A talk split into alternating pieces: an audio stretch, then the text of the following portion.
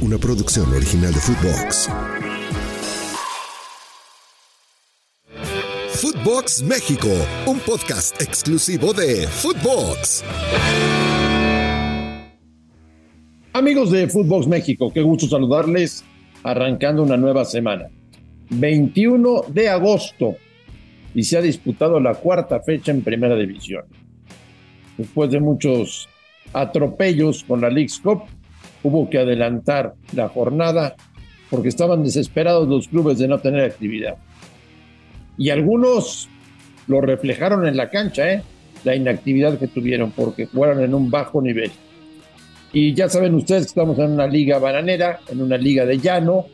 El partido de Atlas América se tenía que jugar en el Jalisco y de pronto todo lo arreglaron para jugar en el Azteca. Solo pasa en México.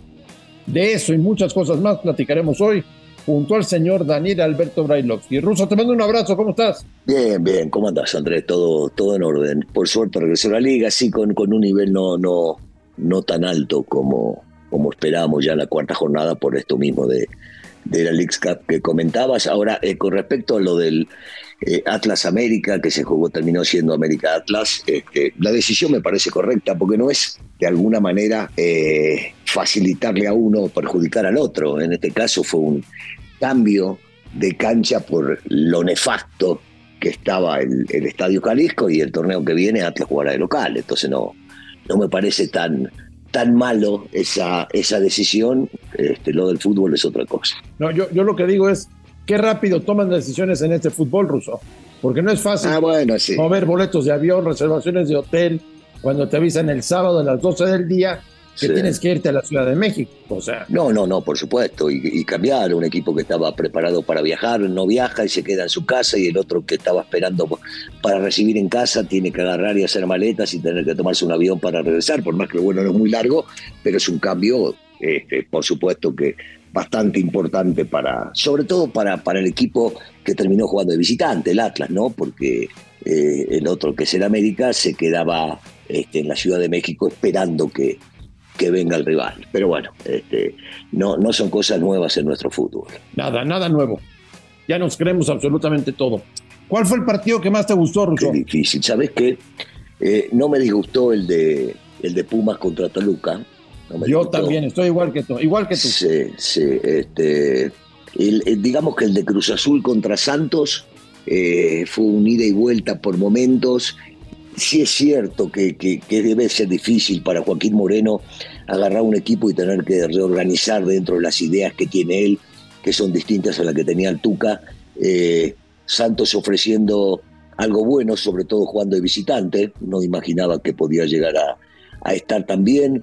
Eh, no me sorprende lo del Querétaro, aunque al final terminó pidiendo la hora, pero hay que entender que, Pachuca es un equipo totalmente renovado con muchísimos jóvenes y, y esto llamado proyecto, lo que es en Pachuca, se le vino, se le vino encima, ¿no? Porque fueron demasiados jugadores que, que dejaron ir.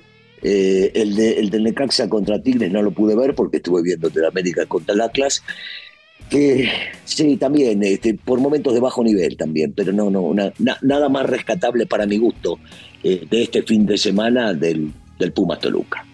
Estoy de acuerdo contigo. A mí fue el que más me entretuvo. ¿Qué cantidad de goles fallaron los Pumas?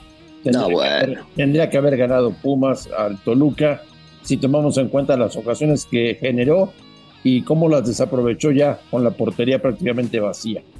En cuanto Sí, a la sobre, América, sobre todo la de Fernández, ¿no? al Toro Fernández, exactamente. Increíble, increíble. incluso, pero cosa. igual para mí es un gran jugador. Sí, juega muy bien. Este, Sí. El América está lejos, ¿no? De lo que esperan los americanistas y el propio Jardine. Si bien tiene bajas, no está Henry, no está Fidalgo, no está Cáceres. Si bien tiene muchas bajas, el América está lejos del nivel deseado, ¿eh?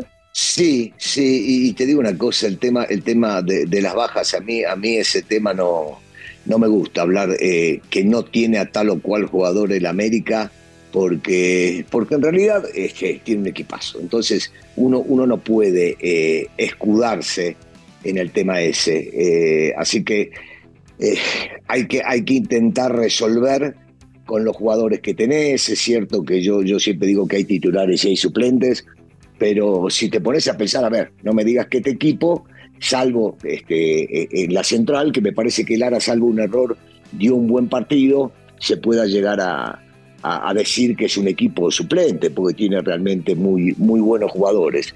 Lo que, lo que en realidad eh, no me gusta es que el minuto 83, eh, eh, el partido va empatado.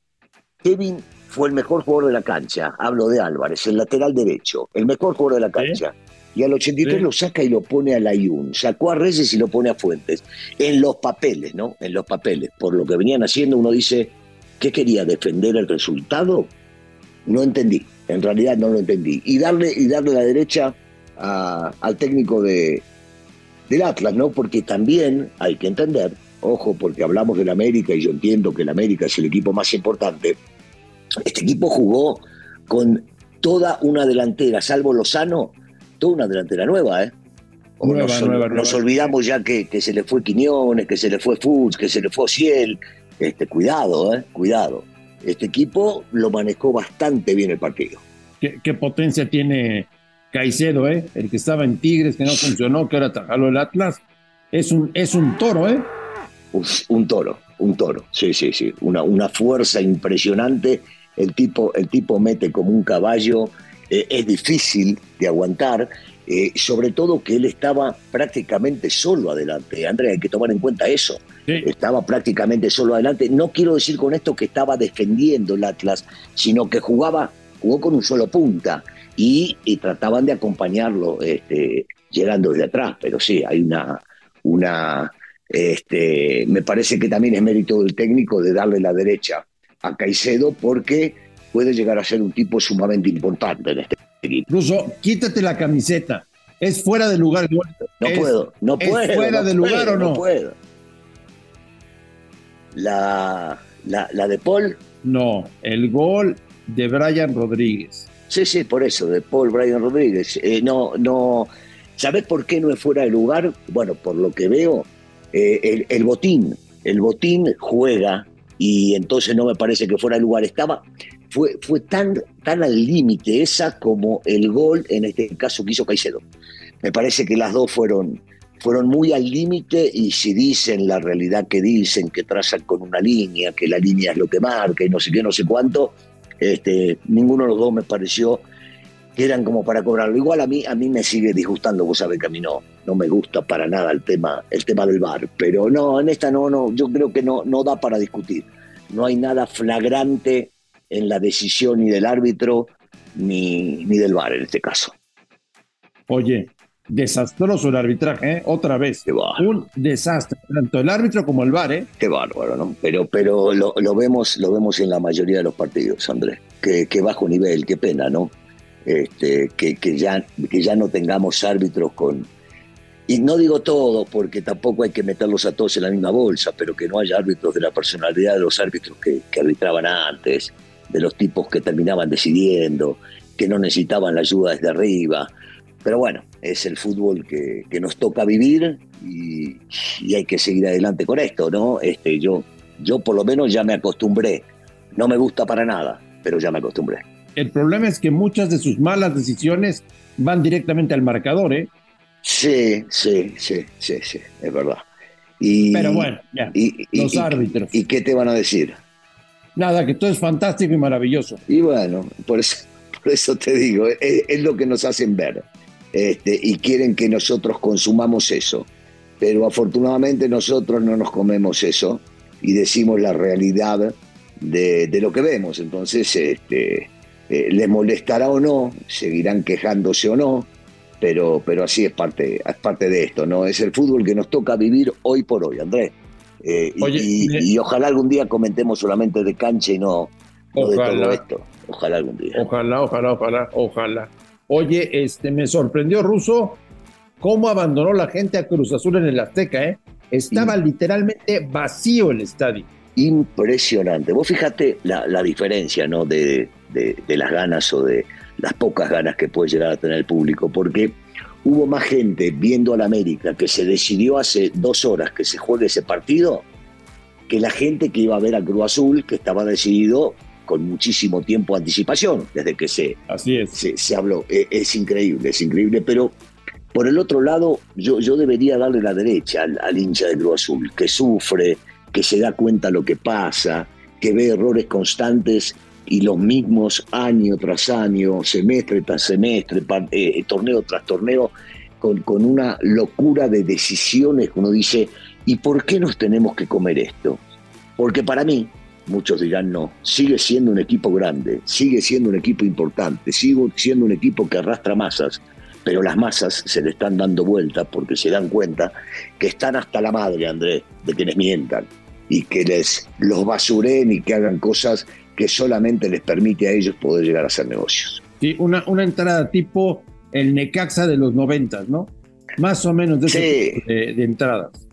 Y es raro, ¿no? Es raro. Muy raro, muy raro. Cruz Azul, Cruz Azul es un grande y jugando de local en el Estadio Azteca, pero bueno, eh, uno escucha gente con personalidad y gente que ha pasado por allá, como es el tema de, de Carlitos Hermosillo, eh, fanáticos, enfermos, enloquecidos por la institución y que dio mucho por ella, y, se da cuenta al escucharlos que en realidad todo esto termina alejando a la gente de las canchas. Totalmente de acuerdo contigo. Pues señor Brailovsky, hay más fútbol, ¿eh? Viene semana de doble jornada.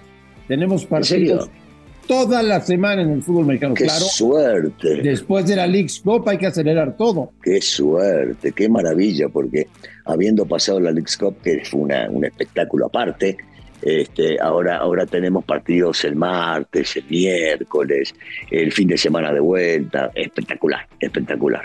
Pero te digo, a mí, a mí me gusta, yo quiero ver partidos. Yo quiero ver partidos de fútbol mexicano porque en algún momento se hacen atractivos. Por supuesto que cuando llegue la liguilla, ¿no? Pero la League's Cup eh, ayudó a que todavía no se pueda estar a punto, y estamos hablando prácticamente de la jornada 5, cuando siempre empezaba a arrancar el torneo en esta fecha, ¿no? Por supuesto que terminó perjudicando y deberán replantear, porque sabemos que va a seguir este torneo, deberán replantear cuándo hacerlo y que no corte eh, el proceso del torneo en curso. Pídele a la gente ruso que nos califique con cinco estrellas el podcast del día de hoy. ¿Y pero por qué le voy a pedir? Si, si les gusta que lo califiquen, si no les gusta que nos puteen, Marín. No los obliguemos, ah, no los obliguemos a que nos califiquen con cinco. No, pero el chiste es que nos califiquen. Ah, no, claro, que nos escuchen, que nos califiquen. La, gente sabe, la gente no es tonta, que nosotros decimos todo lo que pensamos, que no, no, no vamos con lo que los dictámenes que hay en otros lados y que les dicen lo que tienen que decir para quedar bien con tal o cual. Así que no tengo duda que la gente que nos va a calificar nos va a calificar con sí. Y que nos manden sus comentarios y opiniones, ¿no? A ver qué les parece eso es bueno. Footbox México. Eso es bueno, ¿ves? Eso es bueno porque con eso nos podemos nutrir y si tenemos errores podemos este, darnos cuenta para o ellos nos pueden hacer cuenta para poder Totalmente de acuerdo. Señor Brailovsky, que sea una gran semana. Le mando un fuerte abrazo. Igualmente, Andrés, buena semana para vos y para toda la gente que nos sigue. A nombre de Daniel Brailovsky y de André Marín, esto fue Footbox México del 21 de agosto. Gracias por escucharnos, un fuerte abrazo y estamos en contacto. Esto fue Footbox México, solo por Footbox. Una producción original de Footbox.